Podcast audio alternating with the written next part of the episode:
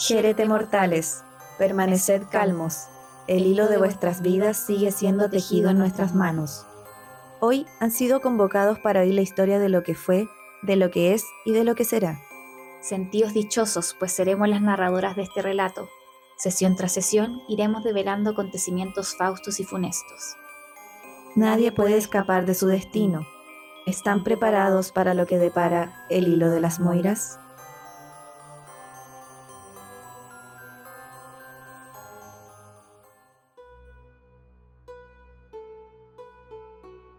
En el capítulo anterior visitamos las historias de algunos de los primeros héroes y heroínas de la mitología griega. Vimos la definición de héroe y cómo no siempre está ligado a hazañas heroicas como batallas contra criaturas legendarias o con ser un semidios. Por el contrario, ser un héroe o heroína se mide de distintas formas, incluso desde ser el fundador de una ciudad o un inventor, hasta hacer un sacrificio honorable o tener una muerte simbólica. Hoy continuaremos explorando diversas narraciones, esta vez sobre los héroes y semidioses clásicos, sin olvidarnos, claro, de los personajes femeninos ligados a sus mitos y que son heroínas por su propia cuenta. Nos adentraremos en sus historias de grandeza y sufrimientos. Conoceremos detalles de sus heroicas hazañas que les otorgaron la fama por la que las reconocemos y seguimos recordando incluso en la actualidad. Nuestra primera historia es la de Perseo, un emocionante relato de valentía, aventura y triunfo sobre adversidades. Pero también queremos destacar a dos personajes femeninos dentro de su historia, Medusa y Andrómeda, quienes son heroínas a su propio modo. Perseo era el hijo de Danae, una princesa de Argos, y Zeus, el rey de los dioses. Su madre fue encerrada en una torre de bronce por su abuelo Acricio, debido a un oráculo que predijo que el hijo de Danae lo mataría. Sin embargo, Zeus descendió en forma de lluvia de oro y la impregnó, y así nació Perseo. Acricio, temiendo la profecía, arrojó a Danae y al joven Perseo al mar en un cofre. Sobrevivieron y llegaron a la isla de Serifos, donde Perseo creció. Más tarde, el rey Polidectes de Serifos, quien se había enamorado de la madre de Perseo y pretendía librarse de él, le ordenó que obtuviera la cabeza de la gorgona Medusa, una criatura con cabello de serpientes que convertía a quien la mirara en piedra. Para esto, Perseo recibió la ayuda de dioses como Atenea y Hermes para cumplir su misión. Atenea le entregó un escudo pulido como un espejo, consejo y apoyo divino, y Hermes le proporcionó un par de sandalias aladas y una espada afilada para decapitar a Medusa. Así Perseo emprendió el viaje. Primero fue a buscar a las Grayas, tres ancianas que solo tenían un ojo y un diente para compartir entre las tres, quienes eran hermanas de las Gorgonas y guardaban conocimiento y secretos. Si esta descripción les parece familiar, es porque en la película de Hércules de Disney, las Moiras son representadas como una suerte de híbrido de estas señoras. Volviendo a la historia, Perseo les arrebató el ojo a las grayas y a cambio de devolvérselo, las obligó a confesar dónde vivían las Hespérides, guardianas de las manzanas doradas. Una vez que llegó al jardín de las ninfas les explicó su misión y la necesidad de obtener información sobre la ubicación de las górgonas, las Hespérides, conmovidas por su valentía y determinación, compartieron con él información valiosa sobre cómo encontrar a las górgonas y cómo usar objetos mágicos para protegerse. Además, le dieron una bolsa mágica en la que Perseo llevaría la cabeza de Medusa después de decapitarla sin mirarla directamente a los ojos. Perseo llegó a introducirse en la morada de las górgonas, y cuando éstas estaban dormidas, Perseo se les acercó. Usando el reflejo en su escudo para evitar mirarlas directamente y guiado por Atenea, Perseo logró acercarse y cortar la cabeza de Medusa, la mirada mortal de Medusa convirtió a sus hermanas en piedra. Perseo guardó la cabeza en su saco y emprendió el viaje de regreso. En el camino, Perseo rescató a la princesa Andrómeda de ser sacrificada a un monstruo marino y se casó con ella. También se enfrentó a su abuelo Acrisio en una competencia atlética, donde accidentalmente mató a Acrisio con un lanzamiento de disco, cumpliendo así la profecía. Perseo regresó a Serifos con la cabeza de Medusa y liberó a su madre Danae. Más tarde se convirtió en el rey de Tirinto y fundó la dinastía de los Perseidas en Grecia. Su legado como héroe y fundador de linajes reales es una parte importante de la mitología griega. El mito de Perseo destaca la valentía, la astucia y la ayuda de los dioses en la superación de desafíos. Su enfrentamiento con Medusa y sus otras hazañas lo convierten en uno de los héroes más famosos de la mitología griega. La historia de Perseo es famosa por la decapitación de Medusa, pero a nuestros ojos corresponde referirnos a su historia y explicarles en qué sentido es una heroína basándonos en versiones alternativas de su mito. Según la versión anterior, el origen de Medusa no es discutido, simplemente es una górgona. Ese es el mito original, tres hermanas nacidas como monstruos, pero como mencionamos, escritores posteriores como Ovidio le dan un giro a su historia y ofrecen una versión reivindicada. Si bien Medusa es reconocida por sus temibles cabellos de serpiente y su habilidad de convertir en piedra a quien la mirase, no siempre fue así. Medusa era una hermosa mujer mortal junto con sus hermanas Esteno y Uriale. Se dice que eran sacerdotisas juradas a Atenea y servían en uno de sus templos. Mientras servían a la diosa, tanto los mortales como los dioses notarían la belleza de Medusa, y fue esto lo que marcó su destino. Tuvo la triste suerte de ser víctima de Poseidón, quien encantado con su belleza, la violó en el mismo templo. Atenea, furiosa ante tal ofensa, decidió castigar a Medusa, transformándola a ella y a sus hermanas en las górgonas, monstruos con cabellos de serpiente, colmillos y miradas petrificantes. En algunas versiones se menciona que Poseidón y Medusa tuvieron un amor correspondido y que por ello Atenea la castigó. Es siguiendo esta versión que consideramos a Medusa una heroína. Obviamente no lo es en el sentido tradicional de la palabra como el mismo Perseo, pero lo es por la manera en que se convirtió en un mítico personaje de leyenda gracias a su interacción con los dioses, su castigo y su muerte. Medusa se convirtió en un símbolo poderoso de la mitología griega y más tarde en la cultura occidental. Su rostro se usaba en escudos y armaduras como un talismán protector contra los enemigos, y también se creía que tenía poderes mágicos. Por otra parte tenemos Andrómeda. Andrómeda era una princesa, hija de Cefeo y Casiopea, reyes de Etiopía. Su madre había proclamado su belleza superior a la de las Nereidas, las ninfas del mar, lo que enfureció a Poseidón. Como castigo, el dios envió un monstruo marino, Ceto, a atacar el reino. Para salvar su reino y aplacar la ira de Poseidón, Andrómeda fue ofrecida como sacrificio. A pesar de la decisión de sus padres, Andrómeda mostró valentía al aceptar su destino con dignidad y sin oposición. Aunque se enfrentaba a un sacrificio terrible y aparentemente injusto, no se resistió ni huyó. La ataron a una roca junto al mar, donde sería devorada por el monstruo marino. Fue en ese momento que Perseo la vio en peligro mientras volaba de regreso de su enfrentamiento con Medusa y quedó cautivado por su belleza. En esta parte del mito, Andrómeda desempeñó un papel importante en la derrota de Ceto al proporcionarle a Perseo valiosos consejos sobre cómo lidiar con la amenaza. Su ayuda fue crucial para el éxito de Perseo en la confrontación con el monstruo. Andrómeda había sido testigo de la devastación causada por Ceto en su reino y comprendió la naturaleza de la amenaza que representaba el monstruo marino. Así, le proporcionó información clave a Perseo sobre la bestia, sus debilidades y con cuáles armas y tácticas podría abordar la situación de manera efectiva. Como resultado de su colaboración, Perseo logró derrotar a Ceto y rescatarla, liberándola de su destino fatal. Es de esta manera que Andrómeda se considera una heroína, no solo por su conexión con Perseo, sino que por su valentía y rol activo en la derrota del monstruo marino. Y no solo eso, pues aunque inicialmente fue ofrecida como sacrificio, su actitud valiente en medio de la adversidad la distingue. Tu historia destaca el tema recurrente de la valentía y la lucha contra las amenazas sobrenaturales en la mitología griega.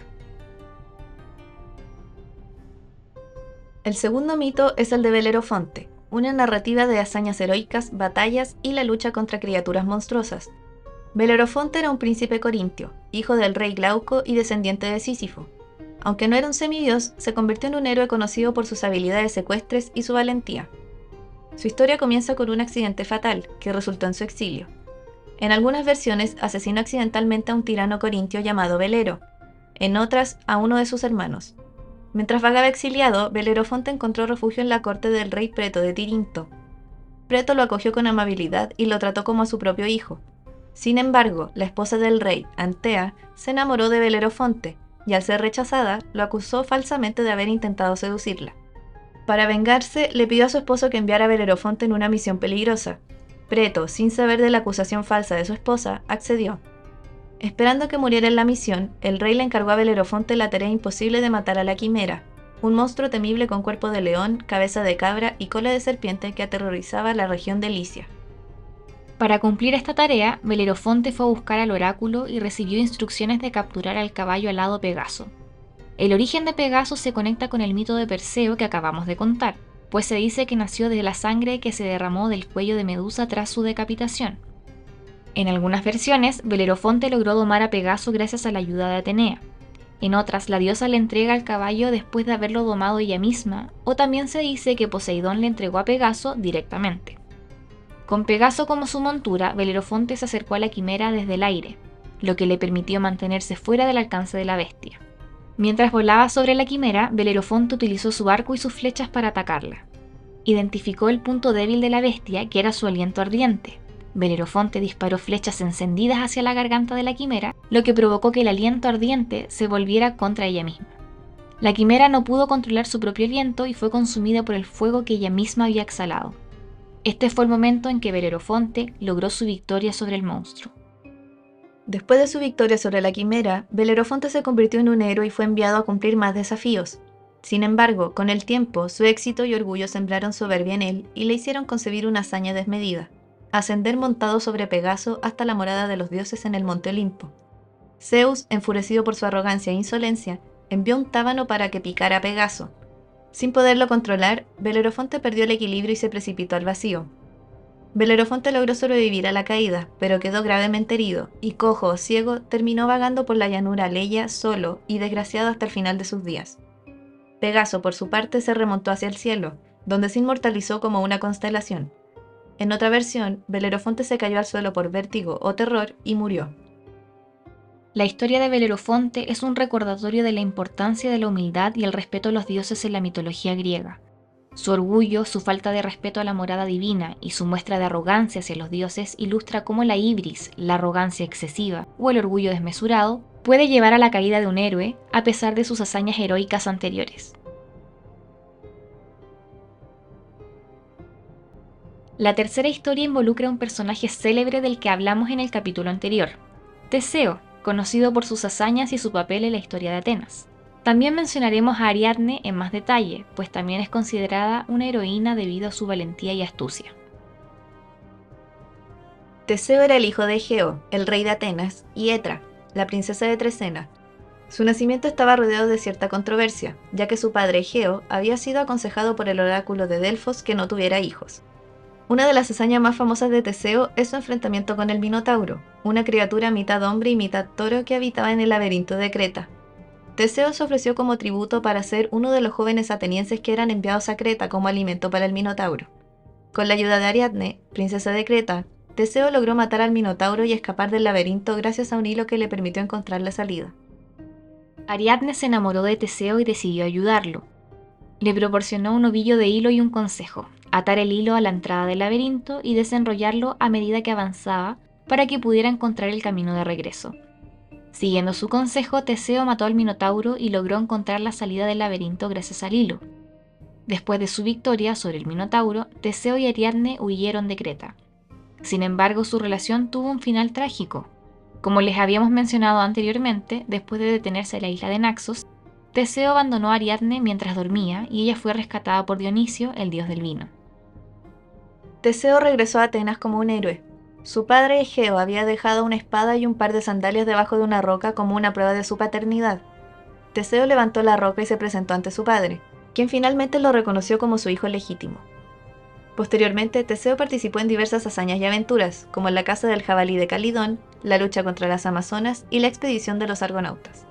A pesar de sus hazañas heroicas, la vida de Teseo en Atenas estuvo marcada por conflictos y desafíos políticos, se enfrentó a la rebelión de los hijos ilegítimos de Piteo y a la conspiración de los paladienses. También estableció la Liga Ática y unificó a Atenas y sus alrededores bajo un solo gobierno. En cuanto a su muerte, este es un tema debatido en la mitología.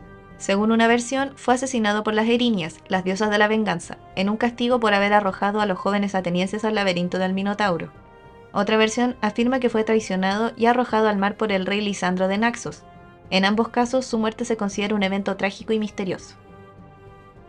Así Teseo es un personaje complejo en la mitología griega, un héroe por sus hazañas heroicas, su contribución a la liberación de Atenas y la unificación de Ática. Su enfrentamiento con el Minotauro y sus aventuras posteriores lo convirtieron en una figura destacada en la mitología y la literatura, y su legado perdura hasta hoy. En cuanto a Ariadne, la joven solo esperaba huir de Creta con Teseo y casarse con él. Sin embargo, durante una parada en la isla de Naxos, Teseo la abandonó mientras dormía sin ninguna explicación no muy heroico que digamos, ¿verdad? Algunas versiones del mito sugieren que Dionisio se enamoró con tan solo verla y le ordenó a Teseo que la abandonara para poder casarse con ella. En cualquier caso, la historia de Ariadne resalta temas de traición y el impacto del abandono, y también sugiere que las deidades mitológicas pueden elevar a los mortales a la divinidad. Es así como es considerada una heroína, por su valentía, astucia y desobediencia a su padre para ayudar a Teseo a derrotar al Minotauro y liberar a Atenas del tributo impuesto por Creta. Su papel en esta historia mitológica es un ejemplo clásico del heroísmo femenino en la mitología griega, y resalta el aspecto de que fue deificada por un dios. Conectado con la historia anterior tenemos el mito de Ícaro y Dédalo, un relato de ingenio, ambición y tragedia, Dédalo era un hábil artesano y arquitecto de la isla de Creta, y se destacó por diseñar el laberinto del Minotauro a petición del rey Minos. Tras la muerte del Minotauro, Dédalo y su hijo Ícaro quedaron encerrados en el laberinto para que no divulgaran el diseño de su salida. Dédalo, desesperado por escapar, ideó un plan para construir alas para él y su hijo a partir de plumas y cera de abejas. Los dos aseguraron las alas con correas y estaban listos para volar lejos de Creta. Antes de emprender el vuelo, Dédalo advirtió a Ícaro que no volara demasiado alto, ya que el calor del sol derretiría la cera, ni demasiado bajo, porque el calor del mar mojaría las plumas y lo haría caer. Ícaro, emocionado por el vuelo y la sensación de libertad, ignoró las advertencias de su padre. Se elevó cada vez más alto acercándose al sol. Como Dédalo había predicho, el calor del sol derritió la cera que sostenía sus alas, e Ícaro cayó al mar y se ahogó. Dédalo, devastado por la pérdida de su hijo, llegó a la isla de Sicilia, donde continuó sus actividades como artesano y arquitecto. Su legado como inventor y creador persistió en la mitología griega. La historia de Ícaro y Dédalo destaca la importancia de la prudencia y la moderación. Ícaro representa la ambición y la falta de precaución, mientras que Dédalo personifica la inventiva y la experiencia. Se les considera héroes, además, por sus roles significativos dentro de la mitología. Dédalo debido a su ingenio, habilidades y creatividad, mientras que Ícaro es considerado un héroe trágico debido a su manera de morir. Su historia ha sido una fuente de inspiración en la literatura y el arte a lo largo de la historia, y su legado se ha mantenido como una advertencia sobre los peligros de la ambición desmedida y la falta de precaución.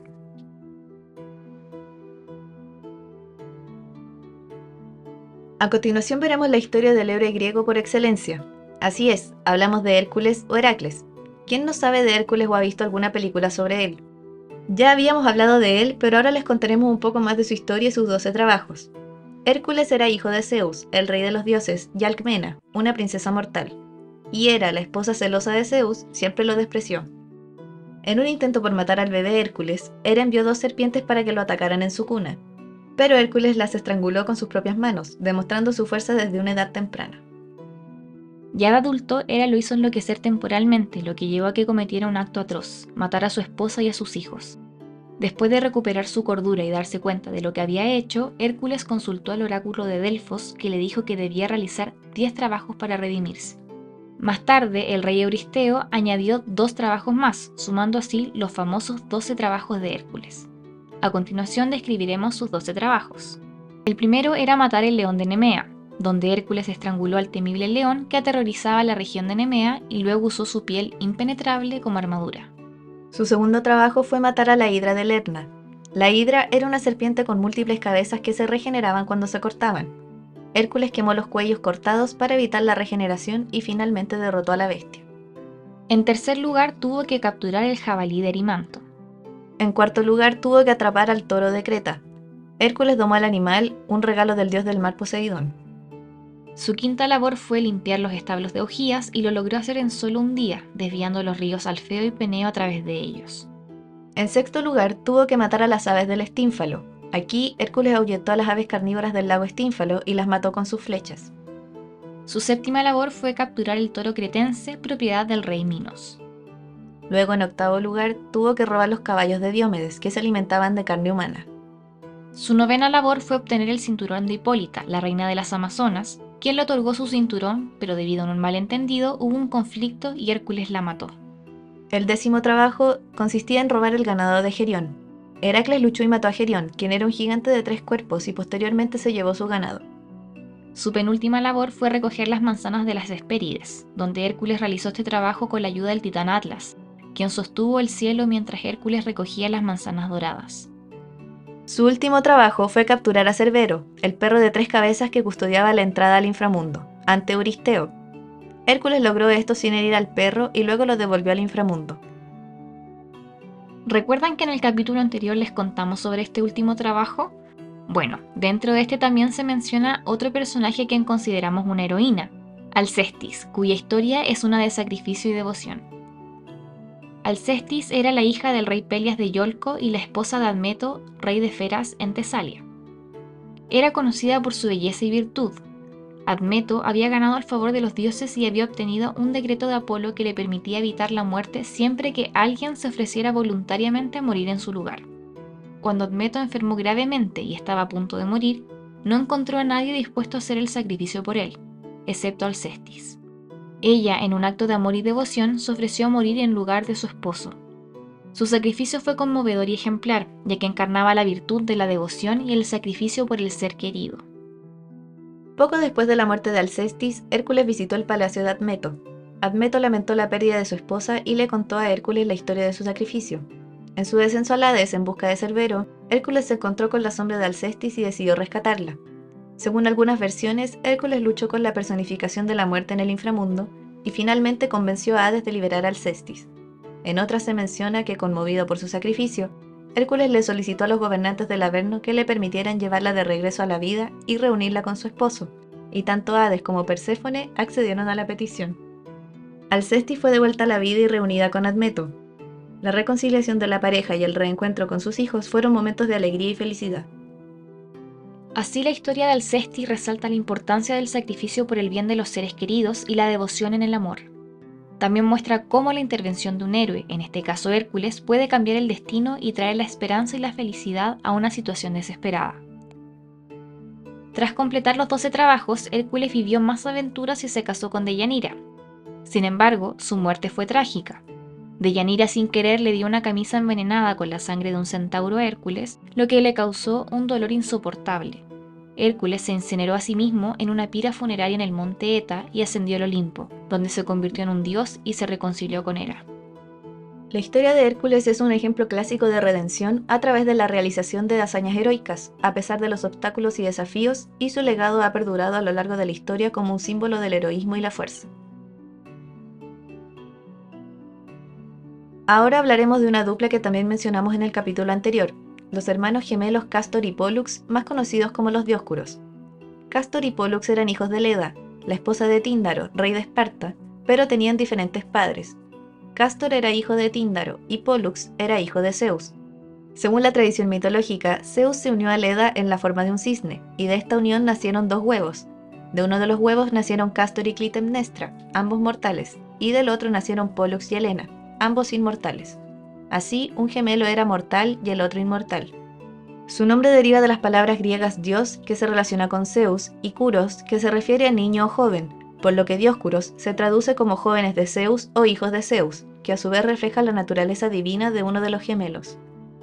Los dioscuros eran conocidos por su valentía y habilidades en la lucha. Participaron en muchas aventuras y hazañas heroicas como la caza del jabalí de Calidón y la expedición de los argonautas. En una de las aventuras, Castor murió en un conflicto. Pollux, devastado por la pérdida de su hermano, pidió a su padre Zeus que le concediera la inmortalidad para que pudieran estar juntos por toda la eternidad. Zeus aceptó la petición y permitió que Pollux compartiera su inmortalidad con Castor. Como resultado de la concesión de la inmortalidad, los dioscuros pasaban alternativamente un día en el Olimpo, la morada de los dioses, y el siguiente en el Hades, el reino de los muertos. Esta alternancia simbolizaba su unión y fraternidad inquebrantables. Los dioscuros son reconocidos como dioses por su relación especial, su valentía en batalla, su inmortalidad compartida o combinación de lo divino y lo mortal, además de su papel en la protección de los viajeros y los navegantes. Su historia es un ejemplo de los lazos fraternales y la importancia de la lealtad en la mitología griega. Continuaremos este recuento de relatos y mitos con la historia de una tribu de mujeres guerreras valientes y habilidosas, las Amazonas. En la mitología griega, las Amazonas eran una tribu de mujeres guerreras que vivían en las regiones del Mar Negro, en particular en la región de Sitia al norte de Grecia. Su origen variaba según las leyendas, pero una de las versiones más comunes decía que eran descendientes de Ares, el dios de la guerra, y Armonía, la hija de Ares y Afrodita eran conocidas por su valentía en la batalla y su destreza en la equitación y el combate cuerpo a cuerpo. Se decía que eran expertas arqueras y luchadoras. Su destreza y coraje en la guerra las convirtieron en figuras admiradas y temidas. Las amazonas eran conocidas por vivir fuera de las estructuras sociales convencionales, no se sometían a los hombres y llevaban un estilo de vida independiente y autónomo. Esta independencia se consideraba heroica en una sociedad donde las mujeres tenían roles más tradicionales. Tenían su propia sociedad y cultura, y algunas historias mitológicas las describen como una matriarquía, donde los hombres eran relegados a tareas secundarias o como esclavos. Eran gobernadas por reinas o líderes femeninas, y esta capacidad de autogobierno y liderazgo femenino también se consideraba heroica. Las amazonas a menudo entraban en conflicto con los héroes griegos. Como mencionamos anteriormente, uno de los episodios más famosos involucró a Hércules, quien fue enviado a capturar el cinturón de la reina de las Amazonas, Hipólita, como parte de uno de sus doce trabajos. Otra leyenda involucra a Teseo, quien según algunas versiones se casó con la reina amazona Antíope. En la guerra de Troya las amazonas se unieron al bando troyano y lucharon valientemente. La reina amazona Pentesilea llegó a Troya para luchar en nombre de los troyanos y fue asesinada por Aquiles en combate singular. Según algunas versiones, Aquiles se sintió afligido por matar a Pentesilea cuando se dio cuenta de que era una mujer. A lo largo del tiempo, en las leyendas griegas, se menciona el declive de la civilización de las Amazonas, con algunas versiones que sugieren su derrota o asimilación por las fuerzas griegas. A medida que avanzó la historia, las Amazonas se convirtieron en un símbolo de valentía y resistencia femenina en la mitología griega. Las amazonas son consideradas heroínas en la mitología griega en un sentido particular, ya que eran guerreras valientes y poderosas que desafiaban las normas tradicionales de género de la época. Su heroísmo se basa en su valentía en la batalla, su independencia y autonomía, su liderazgo y gobernanza propia, y su papel en la resistencia contra los héroes griegos. A lo largo de la historia, las amazonas se han convertido en un símbolo de empoderamiento y liberación femenina. Su capacidad para desafiar las normas de género y vivir de acuerdo con sus propias reglas las ha convertido en figuras icónicas en la lucha por la igualdad de género.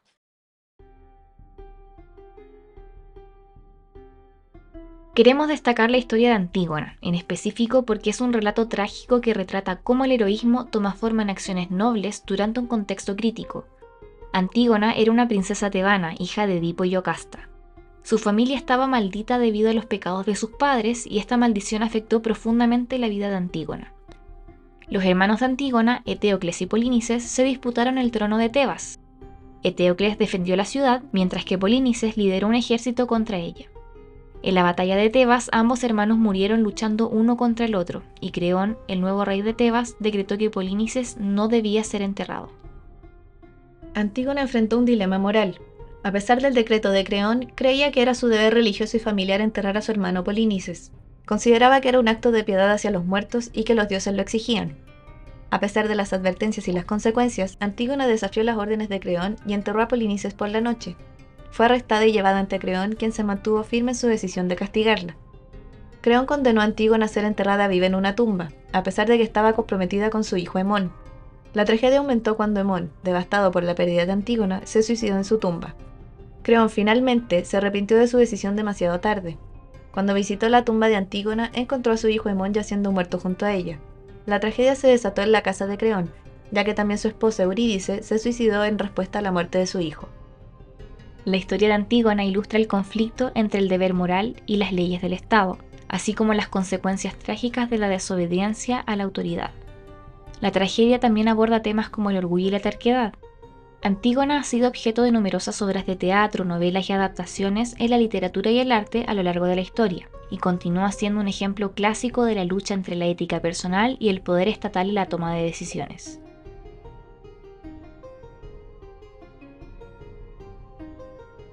En este siguiente segmento quisiéramos hacer una breve pausa en la narración de las historias de héroes y heroínas para presentar la historia de Tántalo, un personaje mítico y trágico, si bien no es un héroe, nos detendremos a contar la historia de cómo su comportamiento arrogante e impío hacia los dioses lo condujo a su eterno castigo en el Tártaro y a maldecir a su progenie, de la cual nos referiremos más adelante en este capítulo.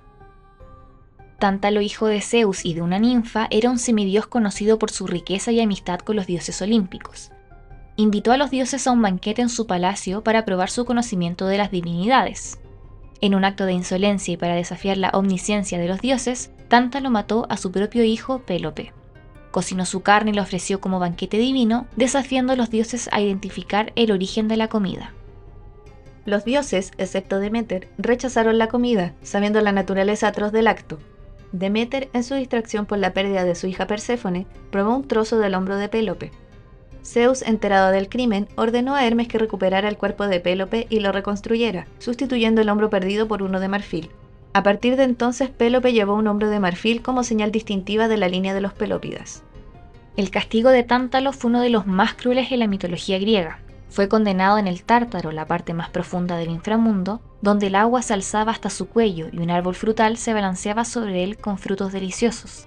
Pero cada vez que intentaba beber el agua, ésta se retiraba, y cuando intentaba alcanzar la fruta, las ramas se alejaban de su alcance.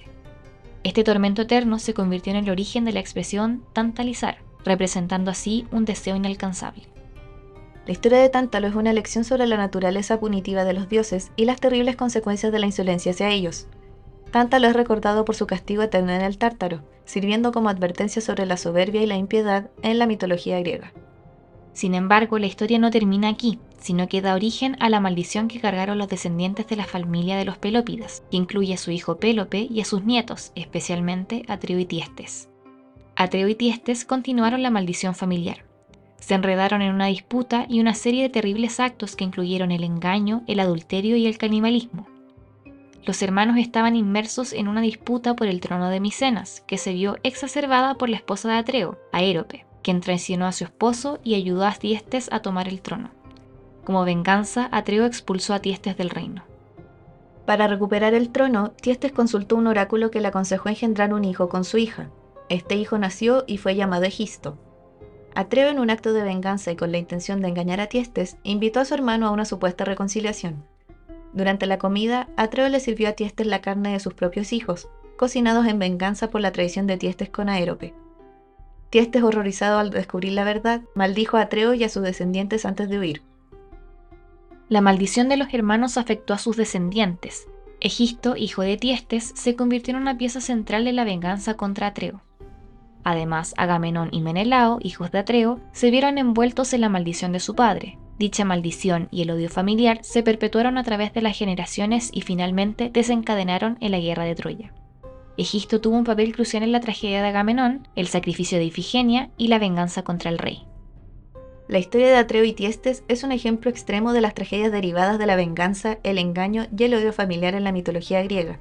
Las consecuencias de sus acciones no los afectaron solo a ellos, sino que influyeron en la historia de sus descendientes, marcando su destino con una maldición que se transmitió a través de generaciones, desencadenando más tragedias y provocando conflictos posteriores en la historia mitológica griega. Volvamos ahora a dos personajes que acabamos de mencionar, los hijos de Atreo, Agamenón y Menelao, dos destacados hermanos en la cultura griega, quienes tienen un rol central dentro de la guerra de Troya. Antes del matrimonio de Helena, numerosos pretendientes compitieron por su mano. Odiseo propuso un juramento, conocido como el juramento de los pretendientes, en el que todos los pretendientes prometieron defender y proteger al esposo elegido de Helena en caso de que fuera agraviado. Menelao fue el esposo elegido, y este juramento tuvo consecuencias significativas. París, príncipe troyano, visitó Esparta y se enamoró de Helena. París la llevó de vuelta a Troya, violando así el juramento de los pretendientes y deshonrando a Menelao. Este rapto fue el catalizador directo para el conflicto. Dado el juramento, Agamenón y Menelao se vieron obligados a actuar para defender la honorabilidad de Menelao y recuperar a Helena, lo que llevó a la movilización de las fuerzas griegas y al inicio de la guerra de Troya. Aquí es donde la maldición familiar se manifiesta en su plenitud. Una vez decidida su participación en la batalla, la partida de la flota griega hacia Troya se vio impedida por falta de vientos para navegar. Un oráculo reveló que para apaciguar a Artemisa, diosa de la casa y la naturaleza, Agamenón debía sacrificar a su hija Ifigenia. Y así lo hizo. Este acto, aunque necesario para avanzar en la expedición, añadió otra capa de tragedia y maldición a la casa de Atreo. Pero la maldición no acaba ahí. A su regreso de la guerra, Agamenón fue asesinado por su esposa Clitemnestra y su amante Egisto, hijo de Tiestes y primo de Agamenón, en un acto de venganza por el sacrificio de Ifigenia y como consecuencia directa de la maldición. Agamenón y Menelao, aunque poderosos y renombrados en la mitología griega, fueron afectados por la maldición que se originó en la traición y el odio en la familia. Si bien hablaremos en detalle sobre ello y el conflicto en el próximo capítulo, no podemos dejar fuera de este especial a los héroes de la guerra de Troya.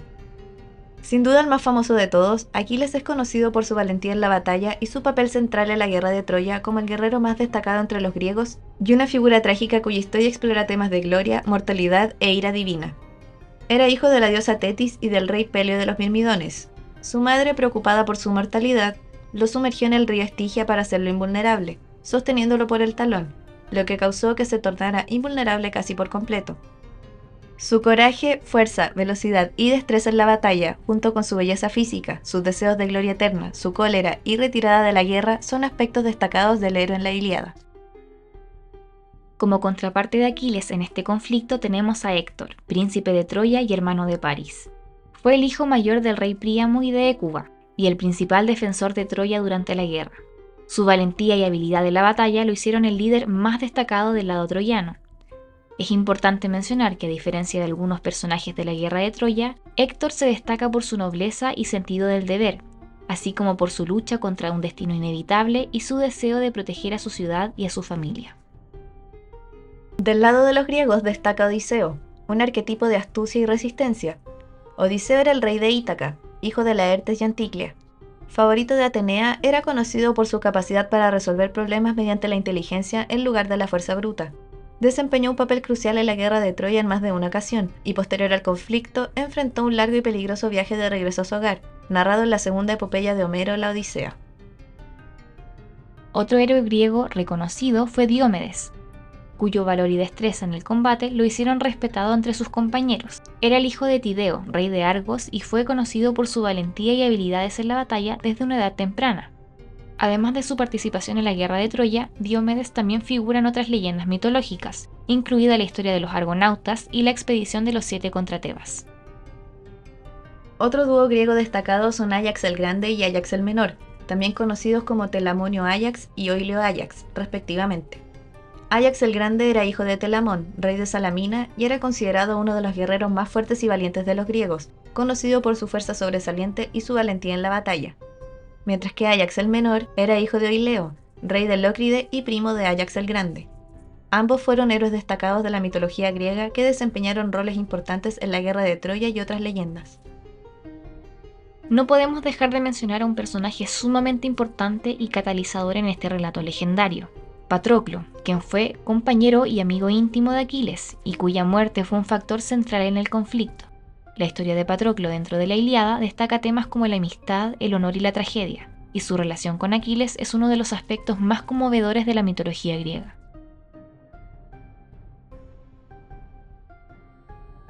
Hemos llegado al final de este capítulo, donde revisitamos los mitos de los héroes y heroínas clásicos más reconocidos de la mitología griega, profundizamos las historias ya conocidas de los semidioses y les presentamos otras nuevas. También destacamos el lado femenino dentro de estas historias y las distintas formas en que se representaban las mujeres dentro de la mitología, mujeres fuertes, hermosas, valientes y trágicas. Cerramos con los héroes de la guerra de Troya y un trasfondo de la maldición de los Átridas, cuya influencia está ligada al origen de la batalla. En el próximo episodio hablaremos sobre la guerra de Troya, tomando como base la Iliada de Homero, y veremos en detalle cómo se desarrolla el conflicto bélico, la influencia de los dioses, la relevancia de personajes femeninos y la historia de los héroes.